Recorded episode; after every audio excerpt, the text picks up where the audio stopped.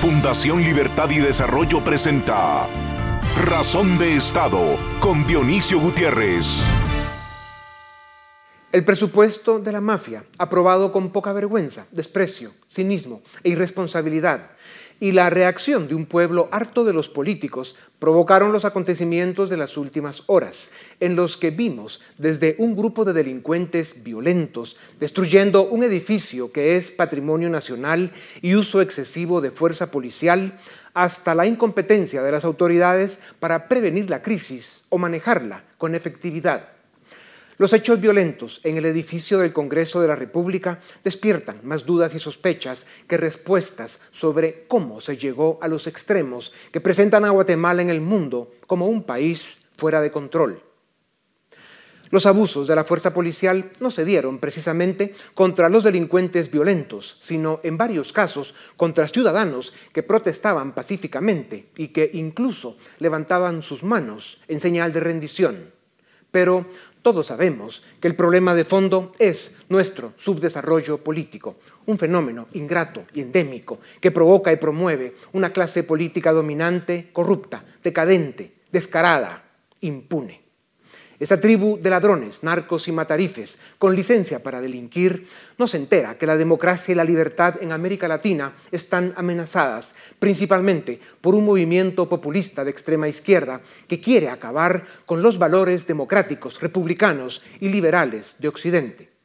Esos rufianes, personas despreciables y sin honor que dominan la política, son precisamente la llave, la excusa y la razón por la que mueren las democracias. Esta es la conspiración que ideologiza, desvirtúa y manipula cualquier discusión, cualquier acuerdo, cualquier salida a las crisis que enfrenta un continente abandonado por sus élites. Por eso, la importancia de restituir, fortalecer y hacer respetables las instituciones de la democracia, empezando por el Congreso de la República. Por eso la importancia de hacer realidad las cuatro reformas que el Estado necesita por eso la importancia de que respetemos el Estado de Derecho, que manifestemos de forma pacífica y que exijamos a los políticos que se comporten, que dejen de burlarse de la gente y que honren las obligaciones que juraron cumplir. A continuación, una entrevista exclusiva en Razón de Estado. Bienvenidos a Razón de Estado. Un presupuesto que debió ser vetado, un presupuesto que se debió discutir y mejorar, un Congreso que perdió el respeto de los ciudadanos, un país en pandemia, una economía severamente lastimada. Además de cínicos y mediocres, los diputados son temerarios, casi suicidas. Nos acompaña el licenciado Edmond Mulet, quien fue el tercer lugar como candidato presidencial en las elecciones de 2019. Licenciado Mulet, muchas gracias por darnos unos minutos. ¿Se equivocó el presidente Yamatei al no vetar el presupuesto? Totalmente, fue un, error estratégico y táctico que lo va a pagar muy caro. Ya era una petición general de la población y al no atender esa petición, creo que se está ahondando más la crisis en Guatemala. ¿Por qué cree usted que no lo vetó cuando era evidente, como usted dice, que el no hacerlo lo presentaba como garante o cómplice de un Congreso desprestigiado, impresentable, decadente? La verdad es que él es cómplice de este Congreso y de todos los miembros del Congreso y son su única base política que tiene. No tiene base política más allá que estos diputados en el Congreso y al vetar el presupuesto los deja sin todos los recursos, sin todo el dinero que pensaban apropiarse o que están apropiándose a través de este presupuesto. O sea que deslindarse de este Congreso, esa base política, también para él era muy peligroso. Ya. Ahora bien, es cierto que no aprobar un presupuesto para 2021 nos deja con el de este año, que tiene los mismos y más problemas que el que aprobaron. Es vetarlo, corregirlo y entonces aprobarlo el camino. Lo, lógico, lo normal en, esta en una democracia normal sería que el presidente vetara este presupuesto y que el Congreso entonces lo revisara, lo corrigiera en atención a lo que la ciudadanía está pidiendo, pero no lo están haciendo. O sea que es cierto que al vetarlo solamente entra en vigor el presupuesto presente, actual, que tiene grandes problemas. El, el, propósito de la solicitud de la ciudadanía para que se vete es de que se revise y que se apruebe uno mejor. ¿Cree usted, licenciado Mulet, que estas son las consecuencias de seguir negando a la nación, a la democracia y a la república las cuatro reformas que el Estado necesita?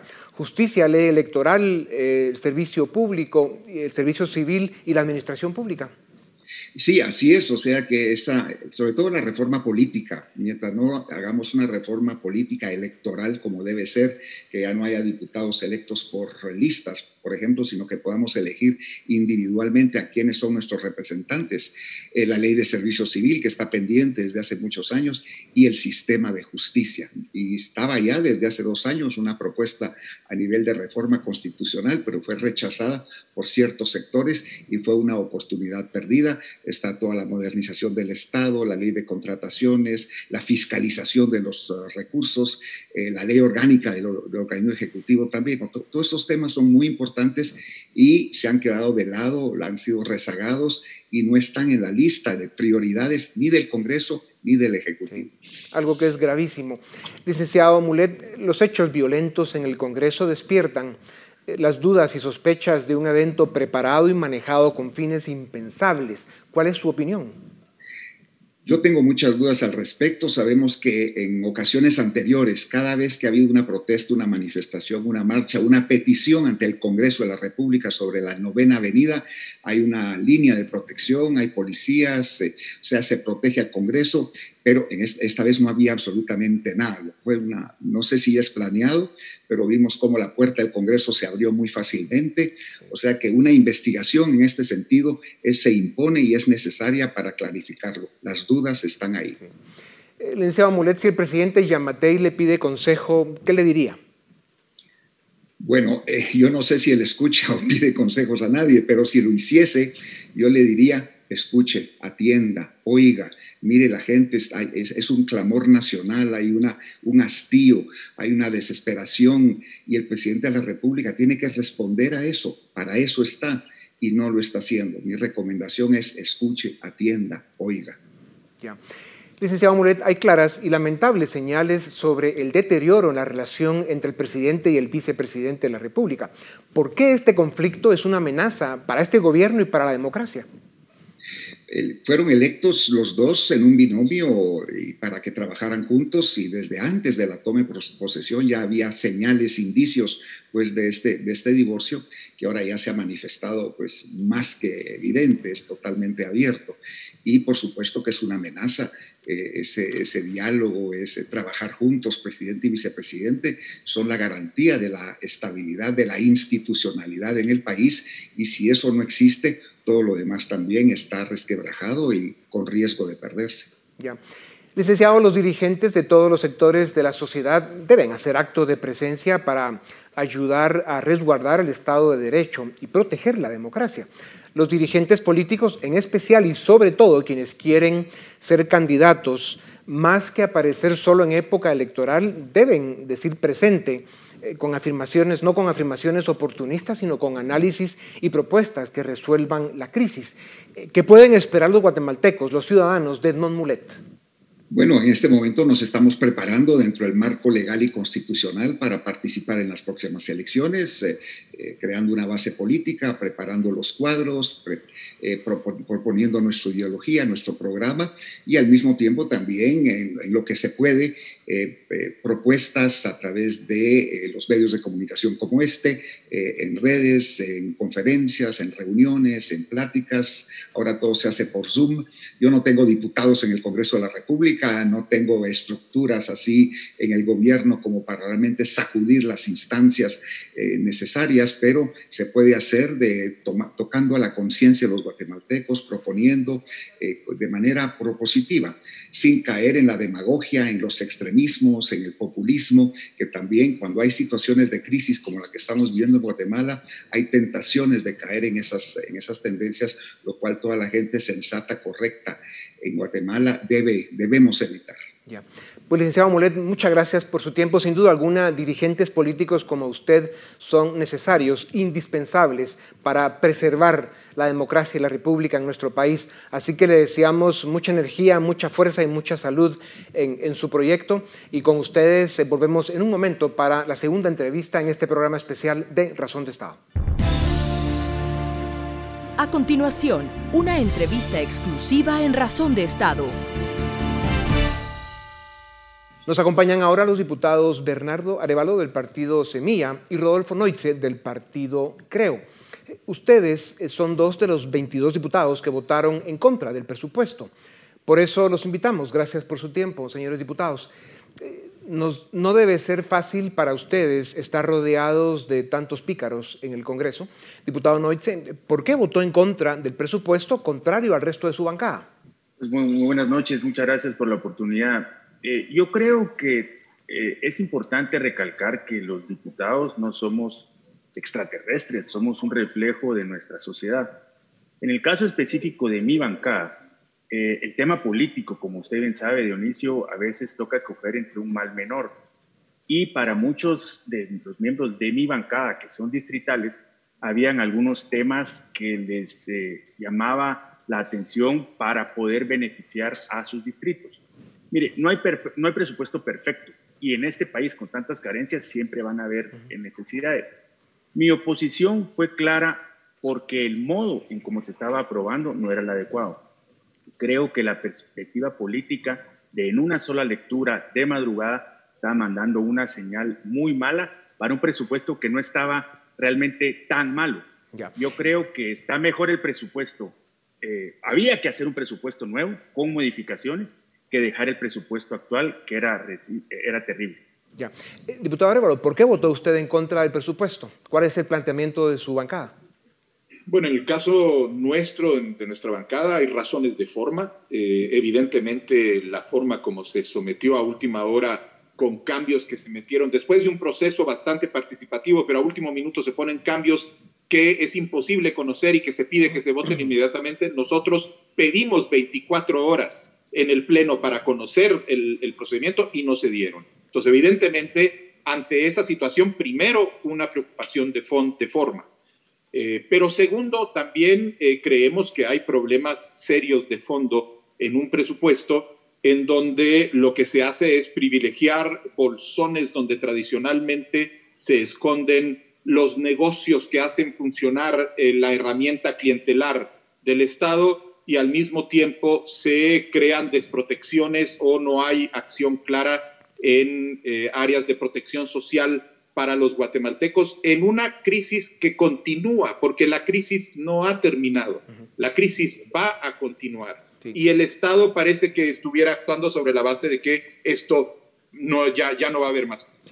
Diputado Noitze, eh, los hechos violentos en el Congreso Nunca, desde la apertura democrática, se había dejado sin protección el edificio del Congreso, y menos sabiendo que se había convocado a una manifestación en un momento de tanto rechazo y repudio contra los diputados que todos conocemos.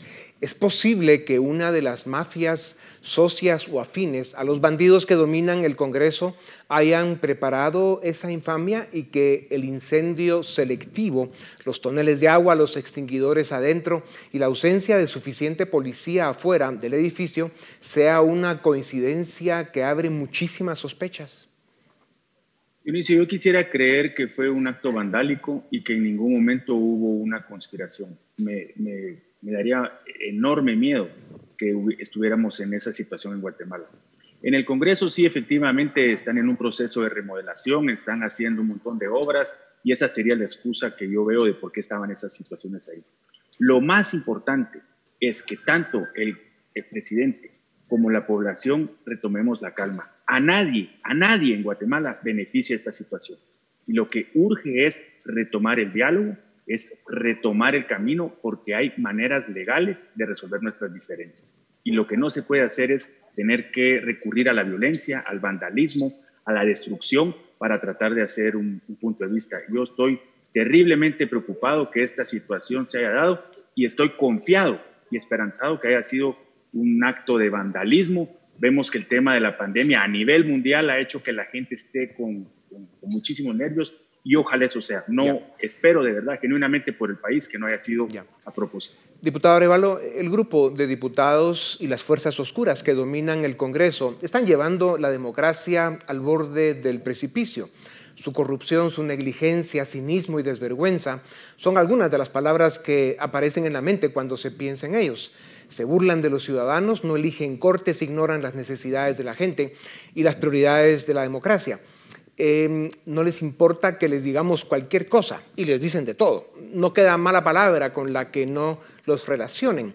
¿Es rescatable este Congreso y cómo se puede lograr, diputado Arevalo? Mire, para empezar, lo que tendríamos que tener es una dirección diferente dentro del Congreso de la República. Eh, el despropósito, yo creo que una medida de la gravedad de lo que estamos viendo es que a pesar de que hemos tenido un año legislativo caracterizado por una paupérrima conducción, conducción legislativa, estamos reeligiendo por resultado de componendas, etcétera, a la misma junta directiva para el año entrante. No vamos a obtener cambios en la conducción y en la calidad del Congreso si no cambiamos esa conducción legislativa. Y en este momento yo creo que hay que hacer un llamado para realmente, si queremos hacer algo y rescatar al Congreso, tenemos que empezar por generar esos cambios. Ya.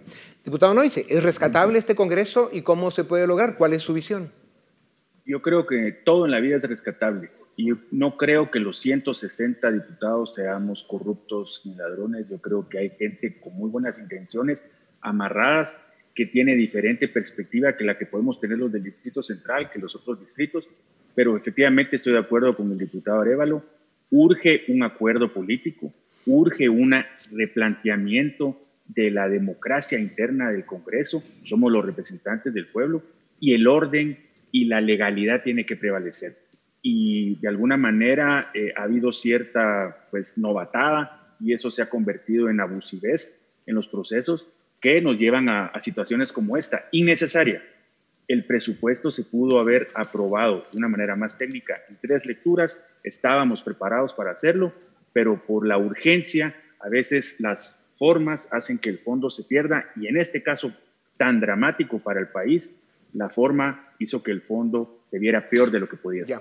Eh, analistas serios afirman que quienes aprobaron el presupuesto no lo leyeron y es posible que muchos de los diputados ni siquiera sepan lo que es un presupuesto. La irresponsabilidad es brutal, solo les interesó asegurar en muchos casos que se aprobarían las partidas con las que se hacen negocios corruptos.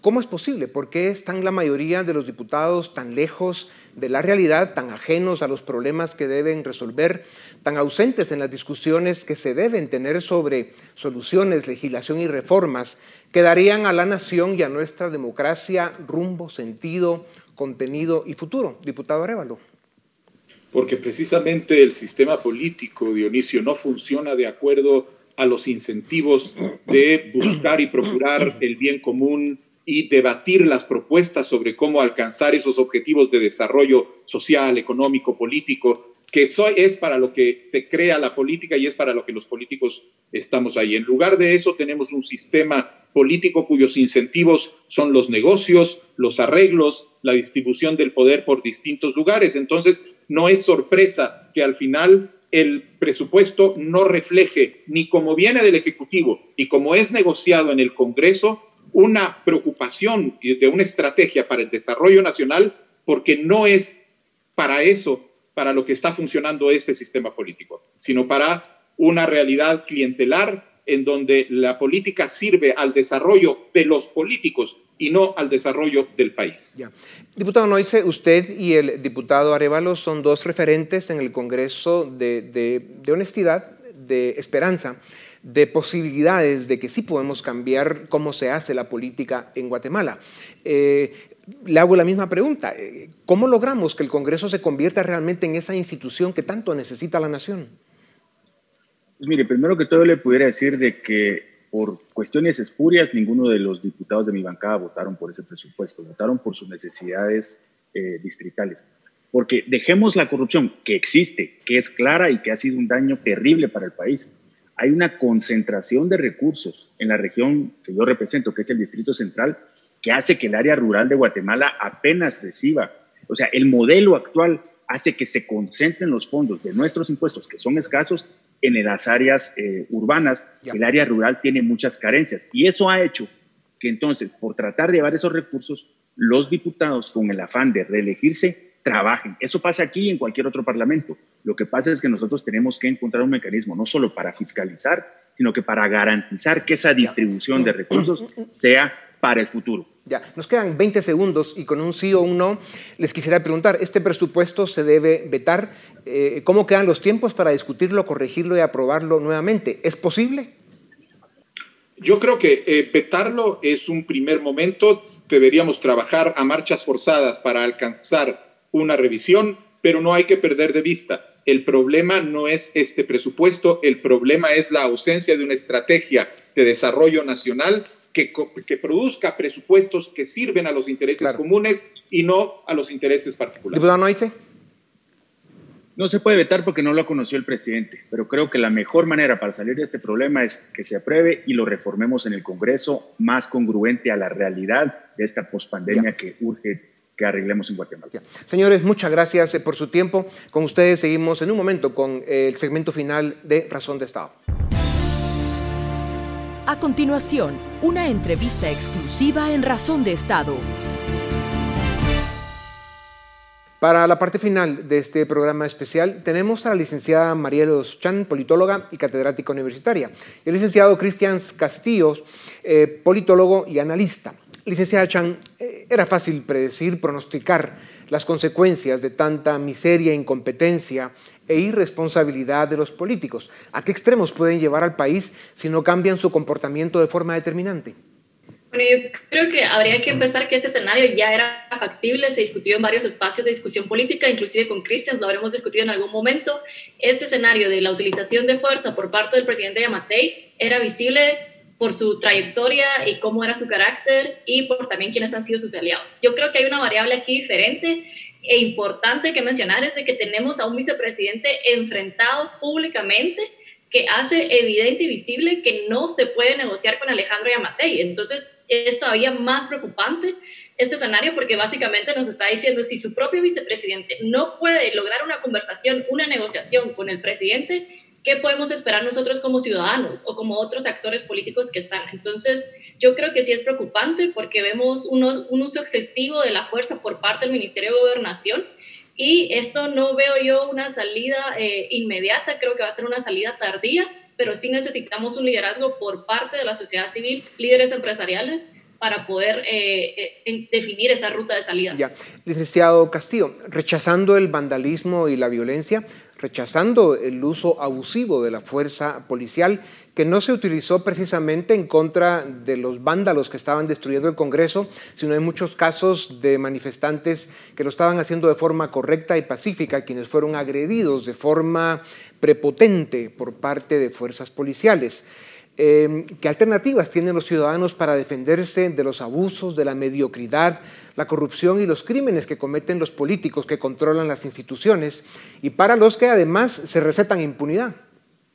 Un cuadro totalmente lamentable, doctor Gutiérrez, eh, que nos recuerda 30 eh, años atrás, eh, que todavía estábamos en un periodo de conflicto armado interno, en donde el Estado, con el lujo del uso de la fuerza, el lujo del, monopolio legítimo de la violencia que está en manos de las fuerzas de seguridad, se iba en contra de los intereses y los derechos de los ciudadanos un cuadro totalmente lamentable que no debería volverse a vivir. Los últimos cinco años hemos tenido manifestaciones mucho más masivas y por hechos mucho más contundentes. Hay que recordar cuando los políticos intentaron modificar el Código Penal, dejando en libertad a aquellos que podían durante 10 años gozar de la, el, hecho de que no se les diera una prisión preventiva por delitos de alto impacto.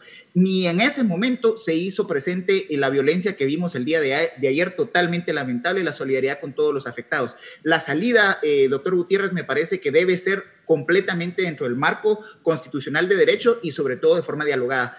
Eh, la sociedad, esta sociedad guatemalteca siempre ha perdido cuando enfrenta por la vía de la fuerza al Estado y desafortunadamente hoy tenemos nuevamente a un sector recalcitrante en, ambos extremos que quieren volver a un periodo que no, de, no debemos permitir la sociedad que volvamos en nuestro país. Una reflexión muy importante, licenciado Castillo.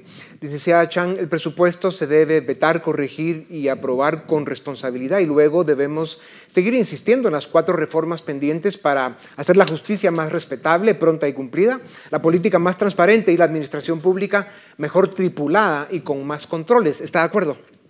Yo creo que se tiene que vetar el presupuesto, se tiene que pedir la renuncia del ministro Gendry eh, Reyes por el uso excesivo de fuerza y tercero, hay que cerrar el gobierno. Definitivamente yo creo que son demandas ciudadanas eh, que el, doctor Yamatei debería por lo menos responderlas. Y definitivamente tiene que haber alguna sanción contra los diputados porque son ellos los que nos están provocando esta crisis eh, para mí que no había vivido nunca y que estoy sumamente preocupada, ¿verdad? Ya. Licenciado Castillo, las protestas de ayer en la calle del Congreso degeneraron en actos de barbarie y violencia. Señalan a universitarios de estos hechos, pero hay dudas y sospechas por la poca protección que había en el Congreso, lo fácil que fue entrar, los incendios selectivos y lo preparados que estaban para apagarlos. ¿Cuál es su lectura? Evidentemente genera muchas dudas y, desafortunadamente estos hechos nos devuelven, insisto, a tres décadas atrás en donde todo cabía en lo posible porque las operaciones psicológicas y los hechos premeditados por parte de un Estado contrainsurgente pues permitían este tipo de análisis y de de acciones que eh, afectaban a la sociedad y obviamente permitían o, viabilizaban, mejor dicho, el uso excesivo de la fuerza. Me parece que hay que hacer investigaciones a fondo. Afortunadamente se ha avanzado en el, en el fortalecimiento del Ministerio Público. Hay medidas científicas para poder hacer una investigación que llegue hasta los responsables. No importa si estos pueden estar dentro de las mismas instituciones del Estado, pero es fundamental que no perdamos la confianza, doctor Gutiérrez. Hemos ganado 30 años en diálogo en reconocimiento, en volver a escucharnos entre los diferentes sectores. Y lo peor que podemos hacer en este momento es caer en las ante los viejos fantasmas del, periodo del conflicto armado interno donde todo era posible. Debemos recuperar dentro del periodo más corto posible la gobernabilidad y la gobernanza del país. Ya. Chan, ¿cómo puede organizarse mejor la población para participar de la vida cívica del país, protestar si es necesario y ser efectivo, sobre todo tomando en cuenta lo que acaba de decir el licenciado Castillo? Yo creo que casi que obliga a la ciudadanía, sobre todo a los profesionales interesados en política, a participar activamente a través de la formación de partidos políticos y eh, de alguna u otra manera hacer una oposición como lo ha demostrado algunos diputados dentro del Congreso. Porque si hacemos las cuentas, con seis, siete diputados más que tengamos en el Congreso, es imposible que, que el gobierno Yamate y que la alianza pues tenga esa planadora que hoy tiene hasta el momento. Ya. Licenciado Castillo, y le voy a pedir un telegrama de respuesta. El Congreso se burla de los ciudadanos, no cumple con sus responsabilidades, hace todo lo posible para que no cambie nada y pueda seguir reinando en un territorio controlado por la corrupción y la impunidad. ¿Cómo puede salir Guatemala de este peligroso laberinto? En primer lugar, eh, llamando a la reflexión también del presidente Alejandro Yamatei, que ha demostrado que tiene influencia sobre el Congreso de la República. La reelección de la Junta Directiva no fue solo una decisión en el Congreso. Han habido múltiples momentos en donde se ha identificado que hay una negociación entre poderes de Estado y eso, aunque no es un delito, sí debe eh, representar responsabilidades tanto para el Congreso de la República, que es el que decide en materia legislativa, como para el, para el Ejecutivo, que puede eh, también atreverse a buscar influencias que pueden llevar a decisiones no adecuadas para la población en el Congreso de la República. Es fundamental que se abran al diálogo, de lo contrario, estas acciones del día de ayer desafortunadamente se seguirán presentando. Bueno, pues muchas gracias a los dos, agradecemos su tiempo, a ustedes también muchas gracias y sin duda alguna sigamos insistiendo en que la única forma en que Guatemala tiene un futuro de paz, de desarrollo y prosperidad es si todos somos ciudadanos presentes, estamos activos y luchamos por una democracia republicana, y de derecho. Muchas gracias. Esto es Razón de Estado. Razón de Estado con Dionisio Gutiérrez es una producción de Fundación Libertad y Desarrollo.